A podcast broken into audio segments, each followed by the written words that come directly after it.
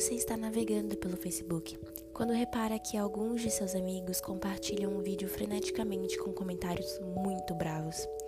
Por curiosidade, você clica no play para saber por que tá todo mundo tão bravo. E é aí que você vê dois gatinhos pequenos colocados em um saco a vácuo, sendo fechado e logo em seguida tendo o ar todo sugado até os gatinhos morrerem sufocados.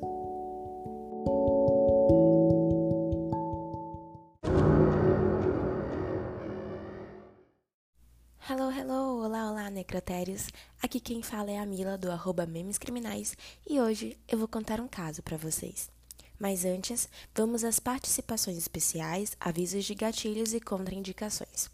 Foi deixada uma caixinha de pergunta no nosso story lá no nosso Instagram e vocês deixaram o seu nome com a sua cidade para receber um beijo da tia laranja que vos fala.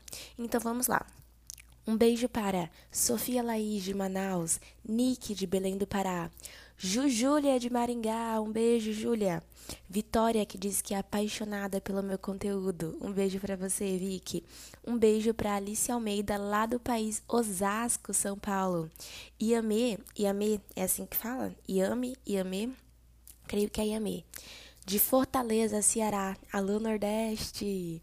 Um beijo para Mandy de Videira, Santa Catarina. Lara de Porto Alegre, lá no Rio Grande do Sul. Para Beatriz de João Pessoa, para o Lucas de Paulo Afonso. A Bruna de Curitiba diz que me segue porque eu sou doida e ela ama isso.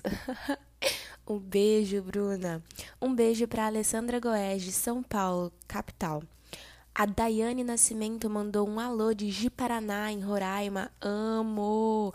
Galera aí do norte, centro-oeste, que é mais excluidinha assim né? Sabe do que eu tô falando. A gente não é muito de, de receber turistas, nem todo mundo lembra que o norte e o centro-oeste existe. Então, um beijo pra galera de Roraima. Um beijo para Marluce de Ipu, Ceará, para o Ramone de Poço Redondo, lá em Sergipe. Um beijo para Luísa Áurea de São Paulo, para Beatriz Caetano de Maringá, lá no Paraná, para o Alex Terra de Macaé. Um beijo, Alex. Um beijo também para Raíssa de Coronel Fabriciano, lá no MG, lá no Minas Gerais. Me manda uns pães de queijos aí, por favor, Rai. Um beijo pro Robson de Roncador, lá no Paraná. Um beijo para Maia de Barueri, São Paulo. Para Maria Luísa de Juazeiro do Norte, no Ceará. Um beijo para Laís Oliveira de Pontal, São Paulo, que disse que adora os meus memes. Laís, você tem um humor tão quebrado contra, quanto o meu e isso me deixa muito muito feliz de saber que eu não sou a única. Um beijo. Um beijo também pro Pacheco de Aparecida do Norte, é isso? Ele colocou Aparecida, São Paulo. Eu creio que é Aparecida do Norte. Um beijo para Aparecida do Norte. Morro de vontade de conhecer. Alô para Maria Eduarda de Juiz de Fora, Minas Gerais. Beijo, Minas Gerais. Um beijo para Michele Almeida de Cornélio Procópio, no Paraná. Gabi de Santana, em São Paulo, é isso? Ela colocou Santana, São Paulo. Então acho que é uma cidade, né? Um beijo para Júlia Peixoto. Um beijo, Júlia. Um abraço para Cresilene de Uberaba, Minas Gerais. Pro Alê dos Curiosos por Crimes. Alê, muito bom ter você aqui participando com a gente. Um beijo, ó. Direto do RJ 40 graus. Ai, meu Deus, que calor. Um beijo pro Rio de Janeiro, adoro o Rio de Janeiro. A Penny pediu para mandar um beijo pro Rio Grande do Sul. Oi, Rio Grande do Sul, um beijo para todos vocês. Um alô cheio de carinho também para Leandra de Orizona, de Goiás, para Maria Eduarda de Fortaleza, Ceará, para Débora de Manaus, Amazonas. Gente, que carinho, que gostoso, galera do Amazonas por aqui. Vitória Rodrigues de Barreiras, na Bahia. Alô, Bahia! Gente, eu acho a Bahia muito linda. Assim, eu passei por ela, não fiquei assim lá na Bahia mesmo. Eu passei quando eu tava viajando para outro lugar, mas eu fiquei apaixonada. É um estado muito bonito, é um estado realmente maravilhoso. Yasmin de Lontra, Santa Catarina, beijo Santa Catarina.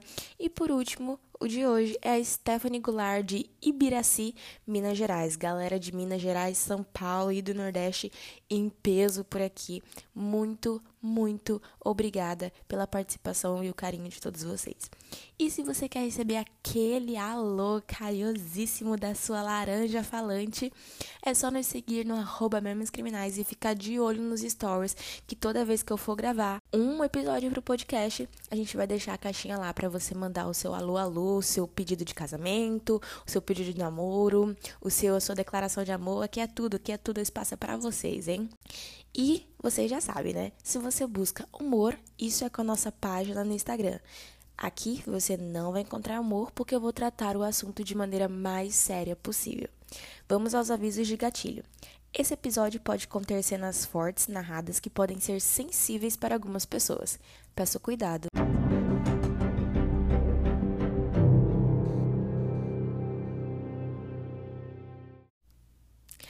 Regra básica da internet era clara e havia sido quebrada bem ali, na sua frente. Aquilo não podia ser verdade. Todo mundo sabia que aquele princípio supremo não era quebrado de forma alguma pelos usuários da invenção do século. Não se ferra com gatos. A caçada frenética ao assassino de gatos estava apenas começando, e aquele era apenas o primeiro vídeo de uma série de vídeos macabros publicados de várias contas diferentes. Mas você mal imagina que aquilo que já era insosso poderia se tornar algo maior, mais impiedoso um vídeo de assassinato.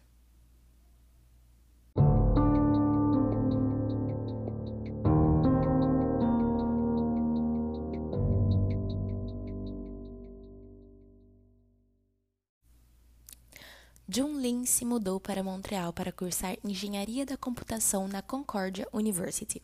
Ele estava muito empolgado com a oportunidade de sair de sua pequena cidade na China para desbravar outro país. E, por fazer parte da comunidade LGBTQIA, via naquela mudança uma brecha para finalmente deixar de se esconder. Empolgado com a possibilidade que estava à sua frente, Lin se permitiu abrir a nova maré que tomava conta da sua vida, se abrindo não somente para uma nova cultura, mas para um novo país, novos amigos e, quem sabe, um pouco de diversão também. Por que não? O problema é que a gente nunca sabe o que nos espera em cada esquina. E no caso de Jun Lin, quem lhe esperava na próxima esquina não era alguém tão bom assim.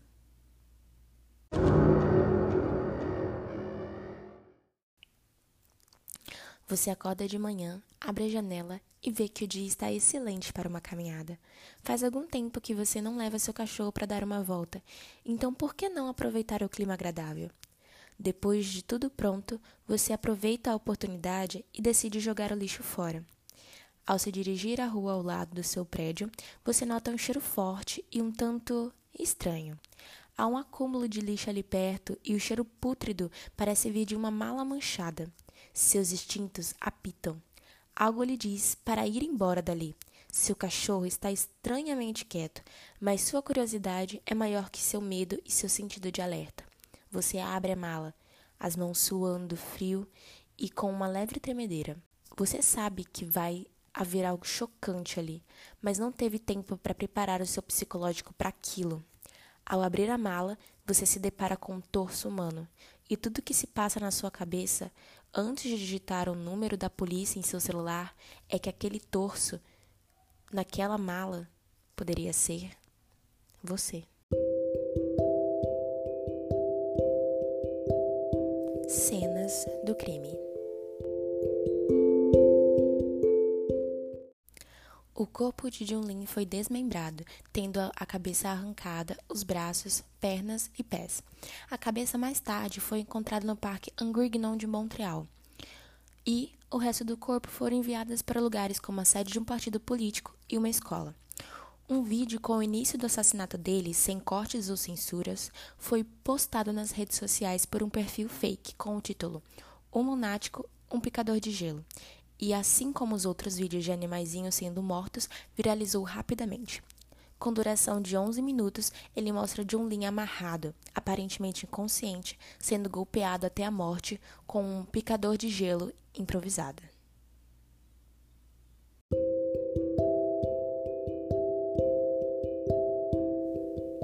A caçada. Uma caçada pelo assassino é iniciada e pistas começam a se conectar uma com as outras, principalmente os vídeos de animais sendo mortos. A investigação da polícia, juntamente com as pessoas que haviam começado a investigar o assassino de gatos, levam a um só nome: Luca Magnota. Contudo, três dias antes do corpo ser encontrado, o suspeito havia viajado para outro país sem nenhuma dificuldade. Como numa caçada de gato e rato, a Interpol se colocou a procurar o suspeito que havia fugido do Canadá para a França e, pasmem, ele conseguiu sair do país sem ser notado. Contudo, Luca Magnota foi preso em um cybercafé na Alemanha, lendo uma matéria dele mesmo e de seus crimes. Magnota se declarou inocente de seus crimes, alegando transtornos mentais e dizendo que Jun Lin era um agente do governo que o monitorava. Em dezembro de 2014, Luca Magnota foi condenado à prisão perpétua por homicídio de primeiro grau, sem a possibilidade de liberdade condicional por 25 anos. Logo, ele poderá requisitar a liberdade condicional apenas em 2039. Bom, gente, depois do, do veredito dado pelo tribunal, foi levantado alguns pareceres a respeito do réu.